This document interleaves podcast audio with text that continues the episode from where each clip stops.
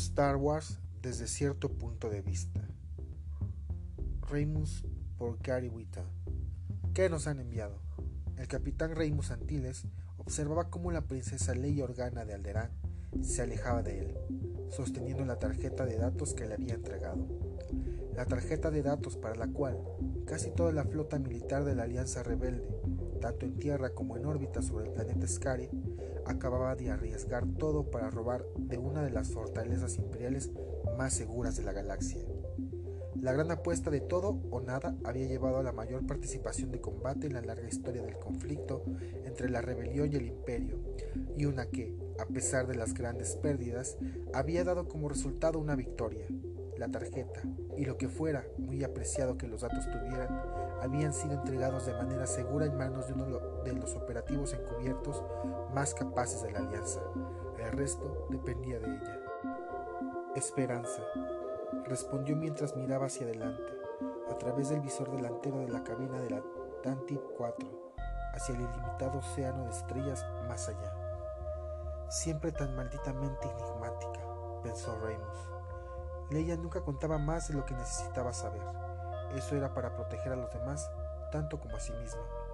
Ella había aprendido bien esa lección la princesa que se había convertido en una senadora galáctica, senadora que había arriesgado secretamente su vida innumerables veces para ayudar a alimentar a una incipiente rebelión, desde un puñado de sistemas estelares contenciosos y descontentos a la alianza organizada y dedicada en la que se había convertido. Aún no rivalizaban directamente con el impresionante poder de guerra del imperio, pero lo suficiente como para capturar sus secretos más cuidadosamente guardados en una misión que incluso Reimus pensaba sin sentido en su audacia. Suficiente, tal vez solo lo suficiente, para darle a los pueblos oprimidos de la galaxia una oportunidad de luchar por la libertad. Reimus observó cómo las estrellas se extendieron en un túnel de luz caleidoscópica mientras la nave saltaba al hiperespacio. Entonces, Leia se volvió hacia él y ambos cruzaron la puerta de la cabina hacia el pasillo. ¿Lo lograremos? preguntó. Antes de la partida, Reimus le había advertido que su nave aún no era capaz ni siquiera del vuelo rutinario hacia Tatooine, que hasta hacía poco había sido su misión. Ni siquiera había podido viajar a Scarif bajo su propio poder. Transportaba en cambio en el vientre de la nave insignia rebelde profundidad, mientras los equipos mecánicos trabajaban apresuradamente para reparar su sobrecarga y su funcionamiento defectuoso. En el momento en que llegaron a Scarif, Reimus solo pudo asegurarle que la Tantive 4 podría realizar un salto hiperespacial, no que pudiera sostener el recorrido de la velocidad de la luz el tiempo suficiente para llegar de manera confiable a un destino determinado. Podré darle una mejor respuesta en las operaciones, le dijo. Entonces vamos, contestó ella, liderando el camino. Reimus la siguió, obligado a acelerar su paso para mantenerse a la par con ella. Llegaron al centro de operaciones de la nave para encontrar varios altos oficiales trabajando frenéticamente en sus estaciones de control. Estado, solicitó Reimus cuando la puerta se cerró detrás de él. Estamos manteniendo la velocidad de la luz por ahora, le informó el oficial más cercano. Queda por ver cuánto tiempo los motores puedan mantener esto. Las cuadrillas de mantenimiento están haciendo todo lo que pueden. Si podemos mantener esta velocidad, estaremos en Tatooine dentro de una hora, pero el motor todavía está en mal estado. El motivador podría fallar en cualquier momento. Raimus asintió. Todo esto lo sabía.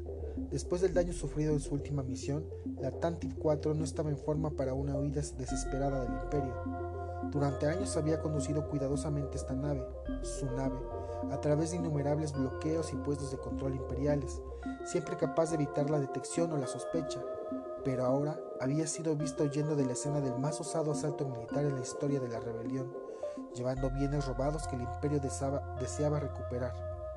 De repente, la Tantive 4 era la nave más buscada de la galaxia y estaba en mal estado. Para la tarea de transportar los secretos imperiales más críticos jamás capturados, difícilmente podrían haber escogido una nave peor en un momento peor pero esa era la mano que se les había repartido, y Raimus no tenía otra opción más que jugarla lo mejor posible. El verdadero problema es lo que estamos dejando atrás, continuó el oficial. No podemos ser sigilosos con un hiperimpulsor que apenas se mantiene unido.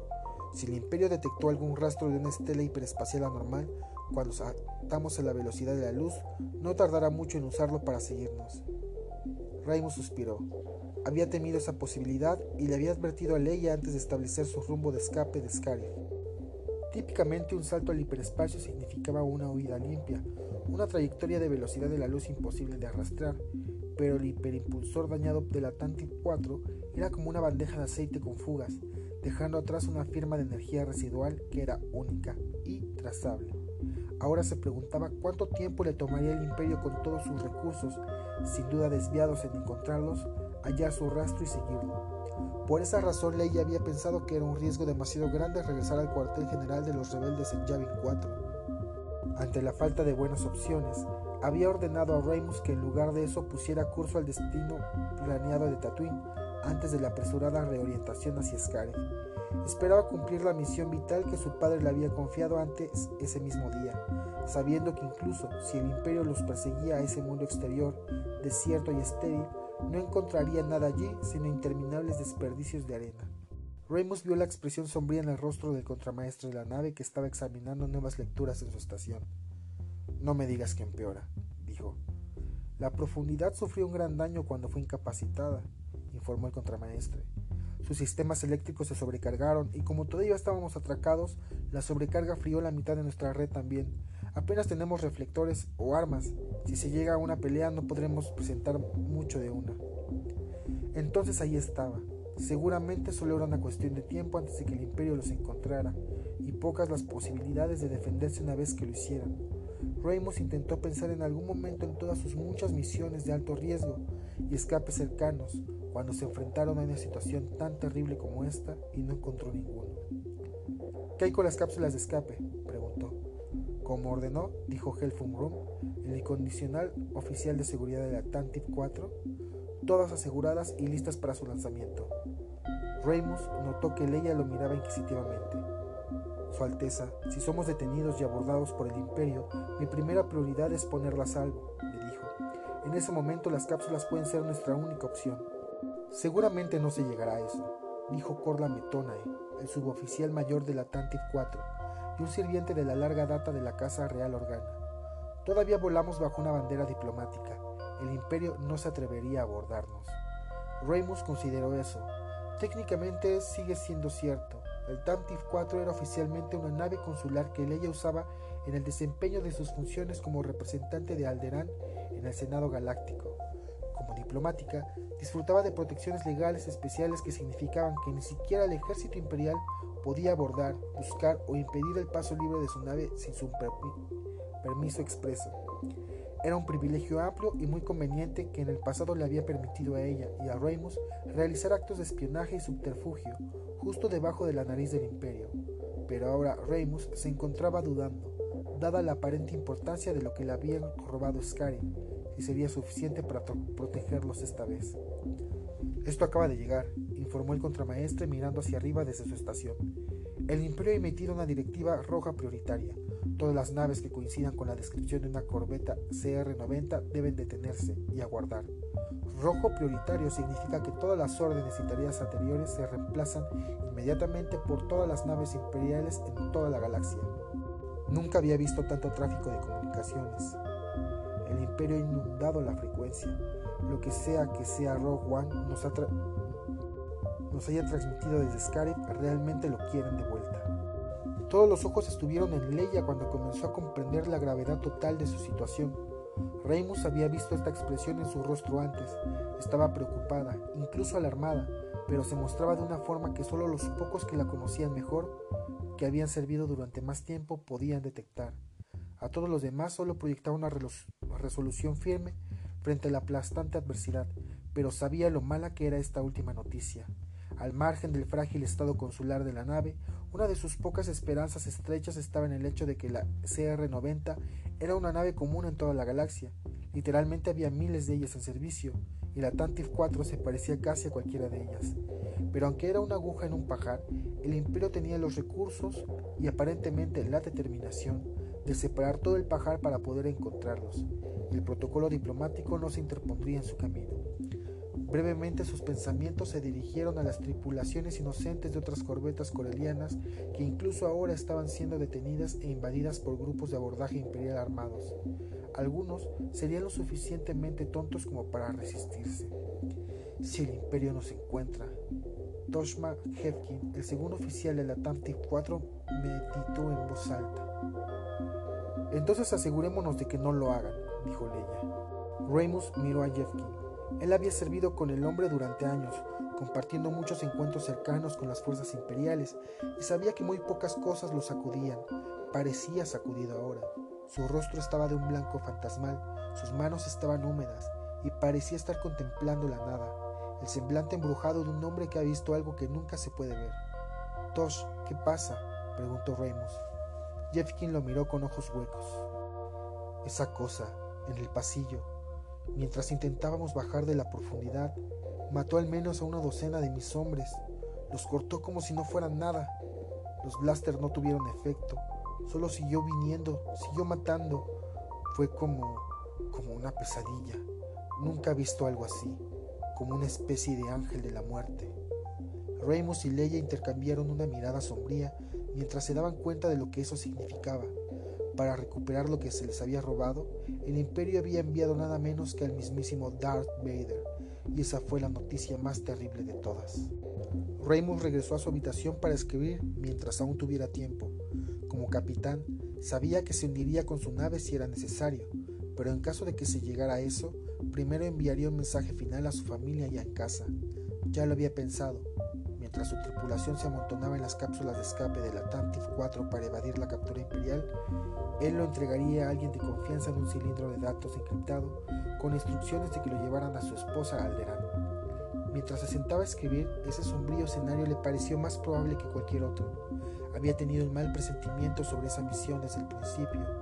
Apresuradamente improvisadas, las órdenes fueron reescritas en el último minuto y ahora estaban disparando de cabeza en una nave rota hacia el borde de la galaxia, llevando la última esperanza para la supervivencia de la rebelión y todo el imperio buscándolos. Escribiría tres cartas, una para su amada esposa y las otras dos para que ella se las diera a cada una de sus jóvenes hijas cuando tuvieran la edad suficiente para comprenderlas. Tenía muchas ganas de contarles, más que nada, quería que supieran que a pesar de que crecerían sin conocer a su padre, no era por la falta de amor por ellas, no, era porque las amaba mucho, porque estaba decidido a que tuvieran las vidas que merecían, que había dado todo para ayudar a asegurarlas.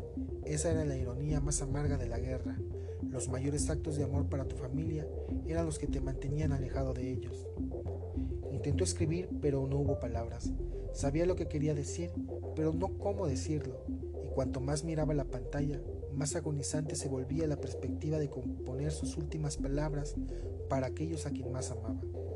A su esposa quería decirle que lo sentía, por todo lo que le había pedido para poder servir a su princesa y su rebelión, a menudo dejándola solo para criar a sus hijas durante semanas y meses a la vez. Apenas había visto a ninguna de sus hijas desde que nacieron. Por mucho que eso le doliera, el sacrificio siempre había valido la pena para Remus, inspirado como lo había sido por la propia pasión de Leia de luchar por un futuro en el que no solo sus hijos, sino también hijos e hijas a lo largo de la galaxia pudieran crecer libres de la tiranía imperial, algo de lo que solo se lee en los textos de historia. Y Leia, que había llegado a confiar y depender de Remus, como pocos otros, salvo su propio padre, había insistido en asegurarse de que su familia estuviera bien provista durante su tiempo a su lado. Pero ahora todo eso parecía una comodidad fría cuando reflexionaba sobre cuánto tiempo precioso se había perdido y cuán poco podría quedarle ahora que el imperio apretaba su soga alrededor de su nave. Fue solo cuando finalmente había comenzado a escribir que la nave se tambaleó con fuerza, casi tirándolo de su silla. Lo reconoció instantáneamente. La súbita y violenta desaceleración cuando una nave sale inesperadamente de la velocidad de la luz. Mirándose a su ventana, vio que el túnel de brillante luz azul se disolvía en el exterior, reemplazando por un vacío de tinta puntuado con puntos de luz. El Tantif 4 ya no estaba en el hiperespacio, sino entre las estrellas, expuesta fácilmente, detectable para cualquier nave imperial que pudiera estar en el área, lo que seguramente estaría buscando cualquier nave que coincidiera con su descripción. Saltó de su silla y se lanzó hacia la puerta, dejando las cartas sin escribir. ¿Qué sucedió? preguntó Remus mientras entraba a la cabina. El motivador finalmente se rindió, informó el piloto de la nave. El panel de instrumentos ante él y su copiloto ardía con parpadeantes luces de advertencia. Estaremos en Subluz por el resto del camino. ¿Dónde estamos? El copiloto trabajó en la consola de navegación, marcó una imagen del sensor local. Estamos cerca, alrededor de un cuarto de parsec. Reimus dio un pase hacia adelante, justo detrás de los dos compañeros timoneles para que pudiera ver mejor a través de la ventana de la cabina. Y allí estaba. Apenas se podía distinguir a un ojo inexperto, pero Reimus sabía lo que estaba buscando. Desde este punto de vista lejano, Tatooine era poco más que una mota, solo un punto diminuto, anaranjado, pálido, adyacente a dos luces mucho más grandes y brillantes, los soles binarios del planeta. ¿Cuánto tiempo a la mejor velocidad? Estaban tan cerca, pero aún tan lejos. Si el hiperimpulsor se hubiera mantenido por unos momentos más, ya estarían en la órbita del planeta, pero ahora, obligados a cojear el resto del camino en su luz. Ocho minutos, respondió el piloto. Creo que lo lograremos. Había esperanza en la voz del hombre, una sensación de alivio, la primera que Reimus había escuchado de alguien desde su vida de Scare, y ahora también la sintió. Ocho minutos. Si pudieran resistir tanto tiempo, podría enviar a todos a la superficie y descartar la nave. Luego, en uno de los puertos espaciales infamemente cuestionados del planeta, podría obtener otra nave, sin marcar y sin rastrear, con la que llevar a la princesa a salvo. Por un breve momento le permitió a la esperanza regresar, considerando la posibilidad de que tal vez solo tal vez hubiera una manera de salir de esto, que la princesa aún podría estar a salvo después de todo, que los datos robados aún podrían encontrar su camino de regreso al comando rebelde, que él y sus seres queridos podrían seguir. El impacto sacudió la nave tan fuertemente que golpeó a Reimus contra el mamparo de la cabina, como una brisa pasajera. Su ensoñación se desvaneció tan rápida como había llegado y brotó una sonora alarma en la cabina. Destructor estelar, exclamó el piloto en respuesta de la nueva lectura del sensor que acababa de aparecer directamente detrás de ellos. Nos están disparando. Oriente los turbolásers y devuelvan el fuego, ordenó Reimus. Pongamos todo lo que tenemos en el escudo reflector de popa y y llevémonos a ese planeta reunió sus fuerzas de seguridad y les dio sus órdenes, enviando a todos los hombres que pudiera armar a la escotilla de atraque para establecer un baluarte defensivo. Sabía que sus posibilidades de repeler un equipo de abordaje imperial con las mermadas fuerzas a su mando eran escasas, pero al menos podrían conseguirle tiempo para proteger a los civiles. Cuando sus tropas se retiraron, la nave se sacudió nuevamente y una gran explosión sonó en, algún lugar muy por detrás de Reynolds. Su comunicador cobró vida y lo alzó para escuchar los sonidos del caos y las voces de pánico desde la cabina. Señor, ese último sobre ese último golpe sobrecargó nuestro proyector de escudo. Tuvimos que apagar el reactor principal antes de que explotara. No podemos mantener la distancia con ese destructor. Se está acercando rápidamente. Distancia Tatooine. Punto 27 fue la respuesta. No escapaban. Reimus lo sabía, pero las cápsulas de escape aún podían. Reimus escuchó un eco metálico ahogado a su alrededor, el sonido del casco de la nave gimiendo bajo la expresión externa, y supo lo que eso significaba. El destructor se había aferrado a ellos con su rayo tractor y los estaba tirando. Señor, solo lo sé. Vayan a sus cápsulas de escape. Y corrió buscando desesperadamente a la princesa. La nave estaba perdida, lo sabía, pero él aún podía salvarla a ella. No la pude encontrar en ninguna parte. Corrió por los pasillos buscando, mientras que a todo su alrededor su tripulación ayudaba al personal senatorial de la princesa a apurarse a entrar en las cápsulas de escape. No había suficientes para todos, lo sabía. Como siempre, había sido con la rebelión, tenían que sacar lo mejor de lo poco que tenían, y buenas personas tendrían que morir. Escuchó la explosión distante, sabiendo que provenía de la exclusa de aire delantera.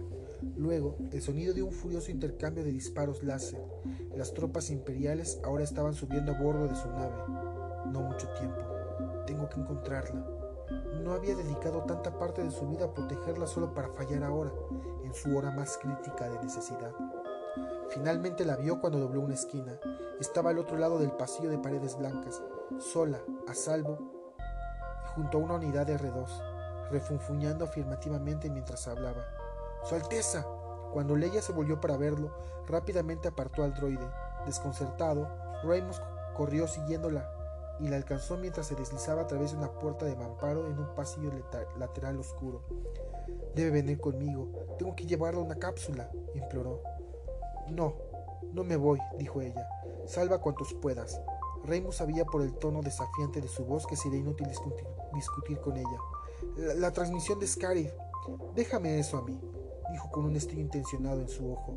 Detrás de ella la unidad de R2 le dio un pitido urgente. Los sonidos de fuego blaster se estaban acercando ahora y eran menos frecuentes, ya que los huéspedes imperiales agotaban la escasa fuerza defensiva del Atlantic 4. Solo quedaban momentos. Su Alteza, tienes sus órdenes, capitán, y mi gratitud por todo. Leia alzó su mano y tocó la mejilla de Remus, brindándole una sonrisa cálida y agridulce, tanto de afecto como de tristeza. Ambos sabían que esta era la última vez que se verían, y luego se fue el pequeño droide alejándose en las sombras detrás de ella. Le quedaba poco por hacer, su nave capturada y llena de tropas de asalto imperiales, todas, salvo unas cuantas cápsulas de escape. Todo lo que quedaba era terminar con su vida de la manera en que siempre la había vivido, luchando. Se precipitó por el pasillo, agachándose detrás de un mamparo al ver al primer soldado de asalto doblando en la esquina, disparando. Reynolds apuntó y devolvió el fuego haciendo caer a ese soldado de asalto y luego a otro. Luego el número de soldados que llegaban tomando posiciones disparándole rápidamente se convirtió en demasiados y su único recurso fue correr. Se alejó corriendo, sabiendo que la nave se le estaba acabando rápidamente, pero decidió, no obstante, que el imperio gastara todos los recursos posibles, cada gota de sudor, cada precioso segundo, antes de que inevitablemente lo atraparan tal vez lo suficiente como para comprarla a su princesa al tiempo de ejecutar cualquier plan de último momento que pudiera tener. Estaba casi en el cruce del pasillo que conducía a su cuartel cuando lo abordaron y lo tiraron al suelo. Tres soldados imperiales obligándolo a someterse. Luchó resistiéndose hasta el final, hasta que una culata de fusil a un lado de su cabeza lo aturdió quitándole las fuerzas. Este es el capitán, oyó la voz modulada del soldado detrás de su oreja derecha, cuando le tiraron los brazos detrás de la espalda. Lo necesitamos vivo. Y luego volvió a levantarse, su visión haciéndose borrosa mientras se sentía arrastrado hacia adelante, con las botas raspando por el suelo a sus espaldas. Mi señor, oyó la voz del soldado detrás de él, otra vez. El capitán.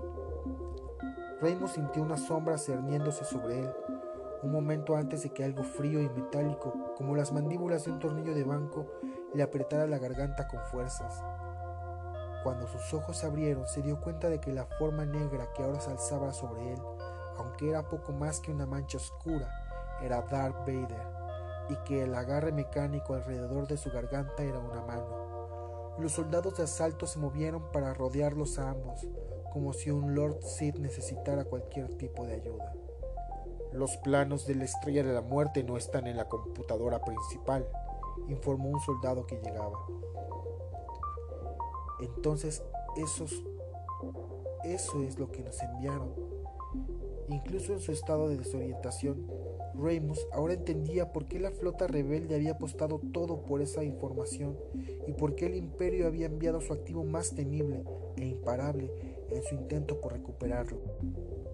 Ese horrible leviatán esférico que había visto yacer en la superficie de Scarif, inimaginable en tamaño, impensable en propósito, el monstruoso intento del emperador de asegurar el dominio final sobre una galaxia que lentamente encuentra la voluntad de oponerse a él.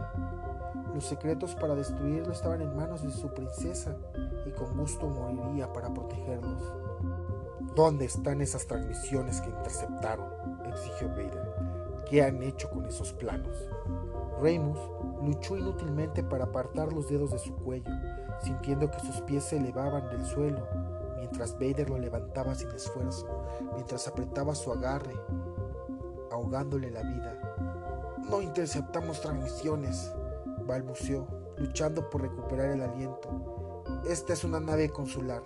Estamos en una misión diplomática. Si esta es una nave consular, Reimus solo escuchó vagamente cuando comenzó a perder el conocimiento, su visión oscureciéndose en sus bordes. ¿Dónde está el embajador? Incluso cuando Reimo sintió que el último de su vida se iba apagando, se encontró extrañamente esperanzado una vez más. Sabía, por supuesto, que su historia había llegado a su fin, que nunca volvería a ver a su amada esposa y a sus hijas en Alderán, y sin embargo, todavía tenía esperanza. Esperanza de que, de alguna manera, Leyes supiera de una salida, incluso de esto, esperanza de que el brillo en sus ojos que había visto en ese pasillo fuera el germen de una idea que pudiera hacer que los datos robados regresaran con seguridad a la rebelión, esperanza de que les dieran poder para destruir esa odiosa arma, para cambiar la manera de la guerra, para unir más sistemas a su causa, para permitir que una galaxia, una vez más, respirara libremente. En su último momento tenía esperanza.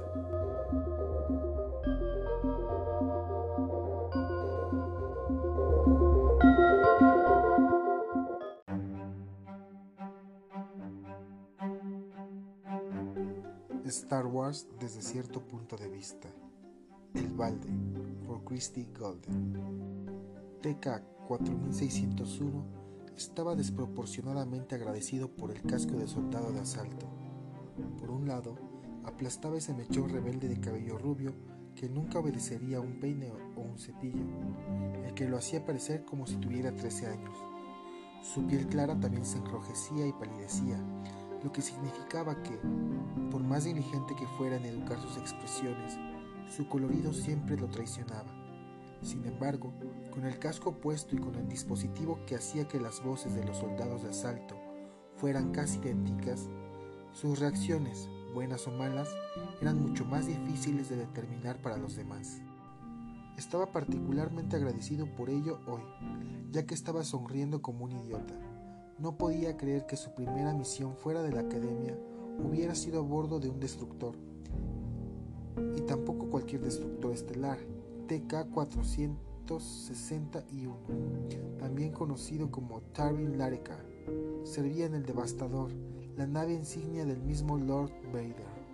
Ahora era parte de la legión personal de Vader, el puño de Vader. Un miembro menor, por supuesto, pero aún así un miembro oficial. Hoy, una emoción de excitación ataba la actividad del instrumento militar finamente sintonizado que era el puño de Vader. Si el propio Lord Vader era el de la armadura negra, reluciente, las respiraciones ominosas, la voz profunda y resonante y el dominio insondable sobre los objetos y las personas, sí, él deseaba perseguir esta nave a medida que se alejaba de la batalla de Scarif, entonces en lo que respectaba a TK 4601, los rumores tenían más de verdad que ficción en ellos. Detrás del balde, como se llamaba a veces al casco, nadie podría ver su frente surcada de concentración, sus ojos azules entrecerrados, nadie podría ver la alegría que recibía una misión exitosa sin bajas, tampoco, ni cuando estaba reacio a seguir órdenes que a veces parecían bordear la crueldad sin sentido. Sin embargo, era mejor ocultar esa parte.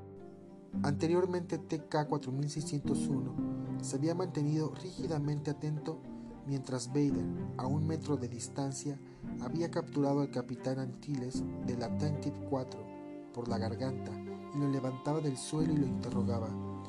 ¿Dónde están esas transmisiones que interceptaron? Vader había resonado con esa voz sonora, pero terrible que la muerte misma podría usar. ¿Qué han hecho con esos planos? No interceptamos transmisiones. Esta es una nave consular. Estamos en una misión diplomática. El Tantif 4 pertenecía a la casa de Organa de Alderán. TK 4601 sabía que tanto el padre como la hija de esa casa eran miembros del Senado Imperial. Si esta es una nave consular, ¿dónde está el embajador? Como no parecía ser una progresión infrecuente con Lord Vader, se había puesto tan furioso que sus dedos aplastaron la tráquea del hombre antes de que el desgraciado capitán pudiera incluso dar una respuesta. TK-4601 pudo oír las vértebras chasquear como ramas secas. Tragó saliva. El balde lo ocultó todo. Vader había ordenado al comandante TK-9091 buscar en la nave. Desguácenla por completo, fueron sus palabras exactas, hasta que se encontraron los planos. En cuanto a los pasajeros, a diferencia del difunto capitán Antilles, debían capturarse con vida, y así los cuatro soldados de asalto habían sido enviados a buscar a los pasajeros de la desafortunada nave. Estaban husmeando en varios pasillos, armarios y otros lugares apartados en un juego de escondite de vida y muerte. El corazón de TK 4601 seguía acelerado Podía sentir el calor en sus mejillas y la sonrisa en su rostro. Había sacado deliberadamente de su mente el asesinato casual del capitán y ahora estaba más que emocionado. Se sentía exultante. No solo realizaban incursiones aleatorias en poblaciones oscas de mundos distantes, estaban en busca de lo real. Rebeldes reales, con verdadera astucia, que habían logrado robar los planos de una importante base imperial que debería haber sido inexpugnable. Criaturas inteligentes, los rebeldes, pensó. Nunca lo admitiría, pero había mucho para admirar en ellos. El rumor, esa criatura dulce, arremolinada y cambiante, decía que el embajador desaparecido era de la realeza senatorial, la princesa Leia Organa de Alderaan, para ser específicos. Era una conclusión lógica, considerando que el Tantive 4 era propiedad de su padre. Tanto ella como Bail Organa habían expresado públicamente su simpatía por la causa de los rebeldes. Eso no significaba que ellos mismos fueran rebeldes, por supuesto. Pero ¿qué pasaría si lo fueran? TK-4601 quería hablar con TK-3338, quien lo seguía inmediatamente detrás de su búsqueda, y preguntarle si creía que fuera verdad ¿Cómo era esta princesa senatorial? No podría tener 19 años realmente, ¿o sí? Era más joven que él y ya era una senadora. Asombroso. No sería sorprendente que hubiera sido seducida por la canción de sirenas de la rebelión, su defensa del inocente, su desafío al orden ofrecido por el imperio. Él también había tenido una vez 19 años y recordaba el atractivo que tales ideas podrían tener. Pero había sido inteligente que resistió esa llamada. Era un imperial incondicional. Un emperador superaba a una princesa y los días del Senado estaban contados. ¿Crees que encontremos alguno de ellos? preguntó TK-4247, quien estaba llevando la retaguardia. Era incluso más nuevo e ingenuo que TK-4601 cuando se unió a la Legión de Vader. Lord Vader estará satisfecho con nosotros si lo hacemos, respondió TK-9091 no dijo lo contrario, que a Lord Vader le disgustaría si no lo hicieran. TK-4601 ni siquiera quería pensar en eso. Los quiero vivos, había dicho Vader. Sus blasters estaban listos para matar. Estaban en un campo de batalla. Incluso ahora, demasiados de la tripulación estaban sueltos y armados, deambulando y abriendo fuego para que los soldados de asalto se arriesgaran. TK-9091, tomando el punto como era adecuado, les había ordenado que mataran a la tripulación, pero que cambiaran a aturdir al, ver a cualquiera que pudiera ser un pasajero. ¿Qué pasa si encontramos a la senadora? dijo TK-3338. Lo mismo, aturdir, pero no sabemos con certeza que ya está aquí, respondió el comandante. No descuides tu guardia. Si esta es realmente una nave rebelde, les acorralados y van a luchar sucio. Por supuesto que lo harían, mintiendo entre dientes acerca de sus actividades ilegales, escondiéndose en las sombras, luchadores sucios. Pero después de la rápida oleada de excitación y anticipación, la rutina de verificar pasillo tras pasillo se desvaneció antes de la mundanería de la tarea, y luego, de una vez, la mundanidad se hizo añicos. Hay uno, dijo TK 9091, volviéndose a TK 4601. Prepárense para aturdir. TK-4601 ajustó instantáneamente la configuración de su blaster y se volvió para mirar. El instante duró menos de un latido de corazón, pero TK-4601 sintió que estaba congelado, encerrado en el tiempo. Su ropa era tan blanca que casi brillaba, su piel suave y pálida como la nata, tan pálida como la suya, aunque su pelo largo y brillante, recogido en dos pollos gemelos elaborados, pero eficientes a ambos lados de su rostro, era de un rico y cálido color marrón, no el amarillo brillante y soleado suyo, y era tan pequeña. TK-4601 había imaginado que las mujeres rebeldes serían fuertes y musculosas, guerreras altas y poderosas. Esta se elevaba apenas un metro y medio y parecía que podría romperse si se la sujetaba demasiado fuerte, pero sus ojos no eran fríos. Esos orbes marrones, sin embargo, eran estables y estaban tranquilos. Le dijeron con la misma claridad que si hubiera gritado las palabras, Nunca me rendiré. Agarró un pequeño blaster de mano, el cañón apuntando hacia arriba, y de repente TK4601 entendió cómo era que esta niña de 19 años era más una mujer que la mayoría que duplicaba su edad. Entendía cómo se había convertido en una senadora popular, por qué sentía simpatía por la rebelión, por qué las personas la seguían. Y en ese instante que duró una eternidad, también supo que ellos, miembros de élite del puño de Vader, serían demasiado lentos, que su comandante había juzgado injustamente que esta mujer era inofensiva, había reaccionado de manera demasiado casualmente y estaba a punto de pagar el precio antes de que cualquiera de ellos pudiera reaccionar. Las mangas blancas se apartaron de sus esbeltos brazos mientras levantaba el blaster. TK-9091 cayó, su armadura chamuscada y humeante. El movimiento conmocionó a TK-4601, sacándolo de su sueño. El tiempo, que había disminuido a un ritmo lento, se aceleró nuevamente, apresurándose a encontrarse con él y disparó su propio blaster directamente a la mujer que solo podía ser la princesa Leia Organa. Se desplomó al instante, golpeando la superficie gris y fría con fuerza, sin posibilidad de romperla. Yacía despatarrada, sus diminutos y delicados dedos todavía aferrando el blaster. TK-4601 corrió hacia ella. De repente, preocupado de si la había golpeado demasiado fuerte como para que estuviera muerta, sintió una ola de alivio fuerte y supo de traición cuando se dio cuenta que este no era el caso. Estará bien, dijo. Se dio cuenta de que sus palabras estaban llenas de emociones inesperadas e indeseadas, pero gracias a el balde salieron sonando tan recortadas y precisas como siempre lo hacían. Tomó aliento. Informan a Lord Vader que tenemos una prisionera. Presagiaba cosas oscuras. Si Vader quería específicamente interrogar a esta, él mismo se había encontrado con su comandante solo unas pocas veces, y eso fue suficiente. Lo que le haría ella. No, no se dejaría llevar por una cara bonita y un gesto lleno de determinación. La princesa habría estado encantada si su disparo hubiera acertado a TK-9091 o él mismo, o a los otros dos en el grupo de patrulla. Señor, le dijo TK-4247, el comandante está muerto. ¿Muerto? No era posible. Los trajes de plastoide blancos protegían a los soldados encerrados dentro de ellos, difundiendo explosiones para que la mayoría de los disparos no fueran letales. Pero la princesa había apuntado bien y desde solo tres metros de distancia, TK-4247 estaba inclinado sobre él y ahora volvió su cara con casco a su nuevo comandante. Órdenes, señor.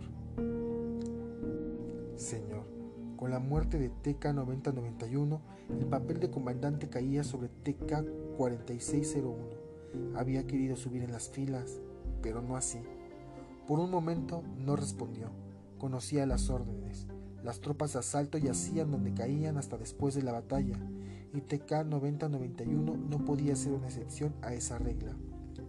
TK-4601 aún podía escuchar los gritos en los pasillos, tanto los sonidos agudos de los blasters como los gritos de agonías de sus víctimas. Se dirigió a donde estaba su cautiva. Su cuerpo estaba flojo y su rostro estaba flojo. Su fuego fue sofocado, pero su belleza aún permanecía. Se despertaría en unos minutos, tal vez sintiéndose ligeramente resbaladiza por los efectos del aturdimiento, pero, como le había dicho al grupo, a diferencia de TK-9091, su oficial al mando, su amigo, el que contaba los chistes más estúpidos del mundo en sus horas libres, pero que era muy serio cuando se ponía el uniforme, excepto esta vez, había subestimado al enemigo. Un error estúpido, muy estúpido. La prisionera se agitó ahora, atontada, gimiendo suavemente. Fiel a su espíritu rebelde, sin embargo, lo primero que hizo fue comenzar a levantar la pistola. TK-4601 la apartó con furia. Ella lo miró parpadeando rápidamente mientras sus ojos se enfocaban lentamente. Al ver su rostro, su casco, una expresión de disgusto revoloteó en su rostro. Ese rostro hermoso era tanto un rostro del enemigo como cualquier otra persona con cicatrices y barbas. Leia Organa era una asesina. Ella los miró y no vio a la gente, solo al imperio al que servían para ella, Darwin Larica no tenía nombre ni rostro, solo un número. no era más que un uniforme del odiado enemigo a quien disparar y eliminar lo más rápido posible. Él se agachó y la agarró de las muñecas poniéndola en pie. La princesa luchó, pero TK-3338 presionó el blaster contra su espalda. y se puso rígida y se calmó. Lord Vader quiere ver la senadora Organa, dijo TK-4601. Chasqueó un par de esposas aturdidoras alrededor de las esbeltas muñecas. Puede venir con nosotros sobre sus propios dos pies o la volveremos a aturdir y la llevaremos a él de esa manera. Su decisión. Por un momento pensó que ella lo empujaría. En lugar de eso, se recompuso. Caminaré, dijo. Su voz no delataba ninguna agitación. Era tan tranquila y majestuosa como el resto de ella. Pero TK-4601 pensó en las habilidades de Vader y el droide de tortura, y de repente, abruptamente, no quiso ser el único que le entregara a la absoluta falta de piedad que recibiría en manos de Darth Vader, al zumbido siniestro del droide de tortura y sus innumerables drogas para atormentar a los prisioneros, dijo en su comunicador. Aquí TK-4601, TK-9091 ha caído. Tenemos una prisionera en custodia. Solicito dos tropas adicionales para acompañar a la prisionera a Lord Vader siguiendo sus instrucciones. Copiado TK-4601, vemos tu posición. TK-7224 y TK-8332 están en camino. Los otros dos se miraron y luego a él. Señor, los ignoró y continuó hablando en el comunicador. Solicito permiso para transferir a la unidad de servicio activo durante la duración de la batalla. Permiso concedido, llegó la voz. Nada oficial, pero tengo el presentimiento de que vamos a enviar algunos soldados a la superficie si Vader no encuentra lo que quiere aquí. Ninguna piedra sin mover. Sin embargo, hay mucha arena allí. Copiado, dijo TK-4601 de inmediato. Transfiéranme esa unidad si es desplegada. Los ojos de Leia Organa se entrecerraron mientras los miraba especulativamente. Sin duda su equipo se sorprendió y se preguntó qué diablos estaba haciendo. Era un miembro del puño de Vader. Podría estar aquí luchando, matando a los rebeldes, haciendo para lo que lo habían entrenado, y en lugar de eso había pedido lo que equivalía a una degradación. Estarían aún más sorprendidos si supieran lo que estaba pensando. TK-4601 amaba al imperio, creía en él, sabía que podría traer orden y paz a la galaxia, pero también sabía que no podía seguir haciendo lo que estaba haciendo ahora, matando rebeldes mientras les miraba a los rostros, a los ojos, los veía abiertos y expuestos, emociones desnudas para él, mientras que ellos solo veían blancos y negros planos. Aún podría matarlos, pero solo cuando el campo de batalla era parejo, solo cuando no podía verlos como lo veía esta senadora, esta princesa, esta rebelde. Podía dispararles desde el cielo y lo haría, pero no les dispararía en el corazón. Llegaron los nuevos soldados de asalto TK-9091, se quedó donde cayó como decían las órdenes. No entendía. Los cuatro acompañaron a la princesa para encontrarse con el Señor Oscuro, cada uno de ellos elevándose por encima de su diminuta altura. Cuando TK-4601 los vio alejarse, la princesa se giró para mirarlo con atención. Espontáneamente, sin pensar, se quitó el casco. La princesa pareció sorprendida de verlo, un hombre humano no mucho mayor que ella, rubio, de ojos azules, con las mejillas sonrojadas. Sus miradas se mantuvieron por un momento, luego ella asintió levemente y se volvió. TK-4601 no se engañó a sí mismo pensando que ella comprendió el gesto o que había hecho algún tipo de conexión, pero maldición, le recordó que había una persona dentro de la armadura de plastoide y más importante, se lo recordó a sí mismo.